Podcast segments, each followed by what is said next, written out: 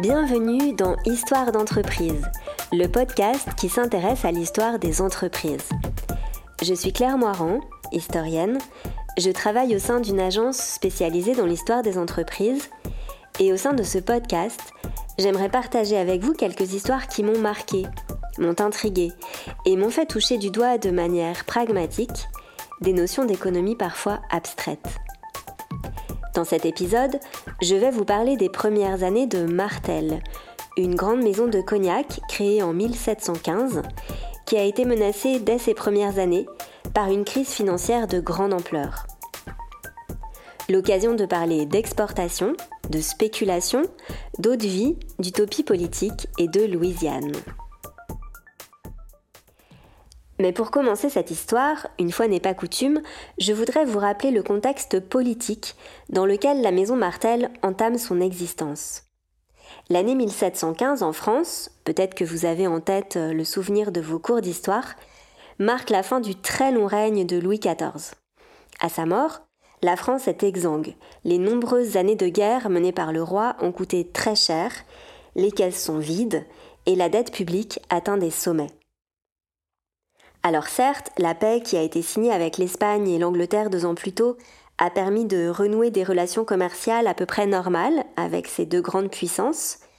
Mais du côté de l'Angleterre, les produits français, et en particulier les vins, sont soumis à de fortes taxes à leur entrée sur le territoire britannique.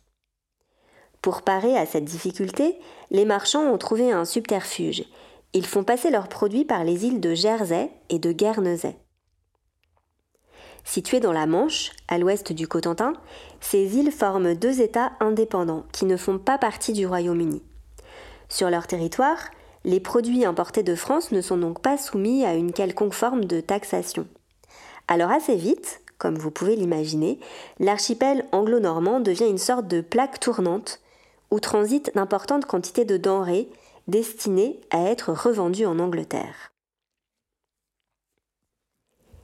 Si je vous raconte tout ça, c'est parce que Jean Martel est natif de Jersey et que c'est justement en 1715 qu'il débarque en France. Il est chargé par son patron, un négociant anglo-normand, de trouver de nouveaux fournisseurs de vin et d'eau de vie pour satisfaire les Anglais. Il réside d'abord à Bordeaux, une ville qui, avec ses infrastructures portuaires, est assez propice au démarrage d'une affaire de commerce. Bientôt, un produit attire son attention, l'eau de feu charentaise. Il décide alors de s'installer à Cognac, une petite bourgade située à une centaine de kilomètres de Bordeaux. Il y voit plusieurs avantages. D'abord, les droits sur les vins et les eaux de vie n'y sont pas très élevés. Ensuite, la cité se trouve au cœur de la région de production. Et enfin, il est le premier négociant étranger à s'y établir. Rapidement, il devient un habitué du marché d'eau de vie qui a lieu tous les samedis à Cognac. Il arpente la province à la rencontre de viticulteurs et de bouilleurs de cru. Il apprend à déguster, sélectionner et acheter l'eau de vie qu'il élève avant de l'expédier à Jersey et à Guernesey. Mais voilà, malgré toute son énergie et sa ténacité, Jean Martel se heurte aux aléas de la conjoncture économique française. En 1720, une grave crise financière éclate. Ce qu'on appelle le système Low s'effondre. Ce système, qui a été instauré quatre ans plus tôt pour réduire le déficit des caisses du royaume, a été inventé par un Écossais du nom de John Law. Un des piliers de son système, c'est le papier-monnaie, qui remplace la monnaie métallique lors des transactions financières. Or voilà qu'après quatre ans d'un succès presque insolent, le papier-monnaie tombe dans le discrédit. Et puis du jour au lendemain ou presque, les actions de la Compagnie perpétuelle des Indes, une société fondée par John Law, ne valent plus rien. C'est d'autant plus angoissant pour Jean Martel qu'il est justement en affaire avec cette compagnie et que celle-ci s'avère bientôt dans l'incapacité d'honorer ses factures.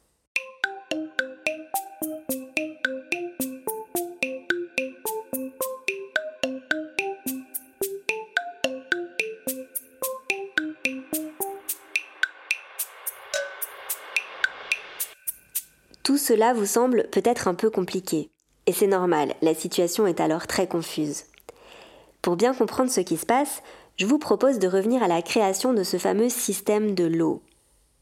À la mort de Louis XIV en 1715, je l'ai dit tout à l'heure, les finances du royaume de France sont au plus mal. Le déficit budgétaire atteint un niveau abyssal et les caisses sont vides. Le régent, Philippe d'Orléans, décide à ce moment-là de faire confiance à un économiste écossais, John Law, qui suggère de créer une monnaie de papier. John Law est persuadé qu'en remplaçant la monnaie métallique, c'est-à-dire l'or et l'argent, par une monnaie de papier, il sera possible d'orienter l'épargne des particuliers vers l'investissement, et ainsi d'éteindre la dette de l'État. Le régent décide de tenter le coup, et en mai 1716, il autorise John Law à créer une banque privée qui prend le nom de Banque Générale. Dans un premier temps, celle-ci émet des actions qui peuvent être souscrites en papier d'État, c'est-à-dire en titre de dette publique. Une partie de la dette de la France est ainsi monétisée. C'est la première étape du plan, ou si on veut, le premier étage du système. La seconde étape, qui se fait presque dans la foulée, c'est la création de la Compagnie perpétuelle des Indes, dont la Banque générale possède une large part du capital. Tout est étroitement imbriqué dans cette histoire, vous allez voir. La Compagnie perpétuelle des Indes chapeaute plusieurs sociétés que John Law a acquises et fusionnées, parmi lesquelles la Compagnie du Sénégal, la Compagnie de Chine, la Compagnie du Mississippi et la Compagnie de la Louisiane. Son capital est de 100 millions de francs, répartis en 200 000 actions qui peuvent être achetées à la Banque Générale, là encore avec des papiers d'État. L'idée de John Law est la suivante on va proposer aux créanciers de la France d'échanger leurs titres de dette publique, qui ne rapportent qu'un petit intérêt, contre des actions de la Compagnie perpétuelle des Indes, dont on va leur promettre qu'elles rapporteront des dividendes importants. Comment? Eh bien, grâce aux bénéfices des futures expéditions dans les colonies. La Compagnie perpétuelle des Indes détient en effet le monopole du commerce avec l'Amérique du Nord, et plus précisément avec la Louisiane française, qui est alors considéré comme un nouvel Eldorado dont on vante les incroyables richesses. Évidemment, les actionnaires se pressent en nombre. En 1719, la compagnie perpétuelle devient tellement riche qu'elle prête à l'État, reçoit la gestion des impôts et rachète une partie de la dette française. Pendant toute cette période, donc, le système fonctionne à plein. Des milliers de gens achètent des actions, des produits dérivés, les primes, sont même créés. La Banque générale accroît le volume de ses émissions, mais le verre est dans le fruit. Elle se met à imprimer plus de papier-monnaie qu'elle n'a réellement d'or et d'argent dans ses caisses. Bientôt, la réalité finit par la rattraper et la bulle spéculative éclate. À partir de mars 1720, des actionnaires, dont un certain nombre sont des adversaires politiques de John Law, demandent à récupérer leur or. Mais les richesses de la Louisiane sont encore purement chimériques, les revenus des mines d'or du Mississippi se font attendre, et les richesses des autres colonies ne peuvent pas couvrir les millions de titres qui ont de toute façon été émis en surnombre. Il faut regarder les choses en face, la monnaie sonnante et trébuchante fait défaut. C'est la panique. John Law s'enfuit à Bruxelles et le système entier s'effondre.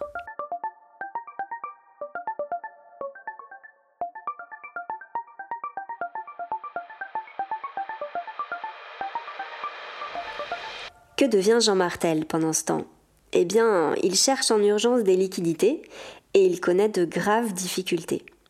Entre 1720 et 1721, il voit ses recettes chuter de 50%. Pour couronner le tout, à peu près au même moment où le système l'eau s'effondre, une épidémie de peste se déclare à Marseille, contrariant encore davantage les échanges commerciaux. Des mises en quarantaine sont instaurées dans les ports étrangers à l'égard des navires français, car on craint une propagation de cette épidémie qui a décimé près de 40 000 habitants à Marseille. Les vaisseaux en provenance de Saint-Malo sont immobilisés dans la rade de Guernesey et ne peuvent plus approvisionner le marché anglais en eau de vie. La situation est vraiment critique. Pourtant, Jean Martel parvient tant bien que mal à faire face. Il faut dire que la dévaluation de la monnaie, qui accompagne le naufrage du système Low, rend le prix des denrées françaises attractif en Europe. Et contre toute attente, les volumes d'exportation des eaux de vie charentaises augmentent favorablement. Jean Martel parvient donc à se maintenir à flot. Mais il a retenu la leçon et il va désormais s'atteler à renforcer sa trésorerie, à diversifier les débouchés de son activité et à étendre son réseau commercial. Lorsqu'il décède, en 1753, il laisse à son épouse et à ses fils une entreprise aux fondations assurées qui a su faire face aux remous et qui est prête à en affronter d'autres. La maison Martel va dès lors poursuivre son existence, régulièrement secouée par la conjoncture, mais néanmoins solide. Passée dans le giron de Pernod Ricard en 2001, elle continue de produire à Cognac. Elle emploie 450 personnes et a réalisé en 2022 un chiffre d'affaires de 860 millions d'euros.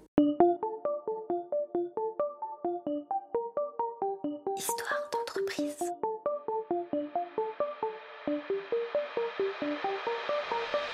Si je me suis intéressée ici à la manière dont Martel a échappé de justesse à la faillite lors de l'effondrement du système Lowe, c'est parce que cette crise financière a profondément marqué l'histoire française.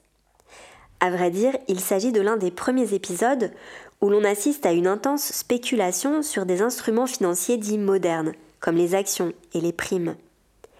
Cet événement va d'ailleurs déboucher sur la création de la Bourse de Paris en 1724, dont l'objet sera d'encadrer la spéculation pour éviter un nouveau krach. Beaucoup d'historiens et d'économistes se sont penchés sur le système Lowe. La plupart s'accordent aujourd'hui à défendre l'idée que ce système a été une tentative sérieuse d'innover en matière de finances, pour résoudre les deux grands problèmes auxquels était confrontée la France à cette époque, une crise monétaire et une crise de gestion de la dette. Pendant une période, certes assez courte, l'expérience de l'eau a été couronnée de succès. Elle a permis de créer un nouvel environnement dans lequel le papier-monnaie a remplacé avec succès l'or et l'argent. Mais si John Law a démontré que le système monétaire n'avait pas besoin d'être arrimé à un étalon or, la faillite qui a suivi a malheureusement installé pour longtemps une grande méfiance à l'égard du papier-monnaie et des banques.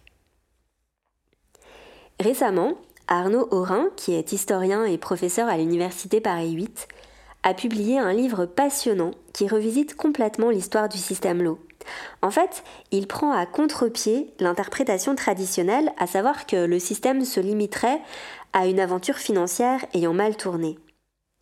Si j'essaye de résumer son propos, ce qui n'est pas simple car son livre compte près de 400 pages, il explique qu'il faut interpréter le système comme une utopie à la fois économique, politique et philosophique de transformation de la société.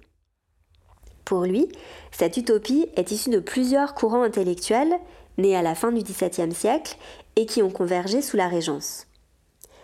Arnaud Aurin parle d'une utopie parce que pour lui, au-delà d'un aspect strictement financier, le système visait à mettre en place une sorte de proto-dirigisme de l'État. L'État, à ce moment-là le régent, devait devenir le pilote du commerce extérieur français via la fameuse Compagnie perpétuelle des Indes, pour ensuite en redistribuer les bénéfices. Il s'agissait de créer un nouveau pacte social qui aurait transformé l'absolutisme en exercice légitime du pouvoir et qui aurait concilié les intérêts privés et le bien public. Évidemment, cette utopie était insupportable pour la noblesse, qui a mené une contre-attaque extrêmement virulente. Résultat, ce fut la banqueroute, puis le scandale dont on a parlé. Dans ce scandale, Arnaud Aurin voit aussi et surtout un souvenir écran, c'est-à-dire un souvenir reconstruit par une classe sociale, la noblesse, en vue de combattre ce qui la dérangeait dans le système. C'est sur ce souvenir écran d'une débâcle annoncée qu'a été construit le récit canonique de la banqueroute de John Law. Parce que considérer qu'il ne s'agissait que d'une banqueroute conduisait de fait à dépolitiser l'événement. Et c'est cette perspective que renverse Arnaud Aurin. Au fond, et aussi paradoxal que ça paraisse, dans le système de John Law, l'élément financier n'était pas l'élément central. Ce qui était en jeu, c'était une tentative de refonder la société dans un contexte de crise de confiance de la monarchie. Lorsque le livre d'Arnaud Aurin est paru, en 2018, il a été beaucoup discuté, parfois violemment critiqué. Je trouve pour ma part que sa réflexion est très stimulante. Je vous laisse vous forger votre propre avis et vous donne rendez-vous bientôt pour un nouvel épisode. Ce podcast a été écrit par Inès de Julie et moi-même. Il est produit par Histoire d'entreprise.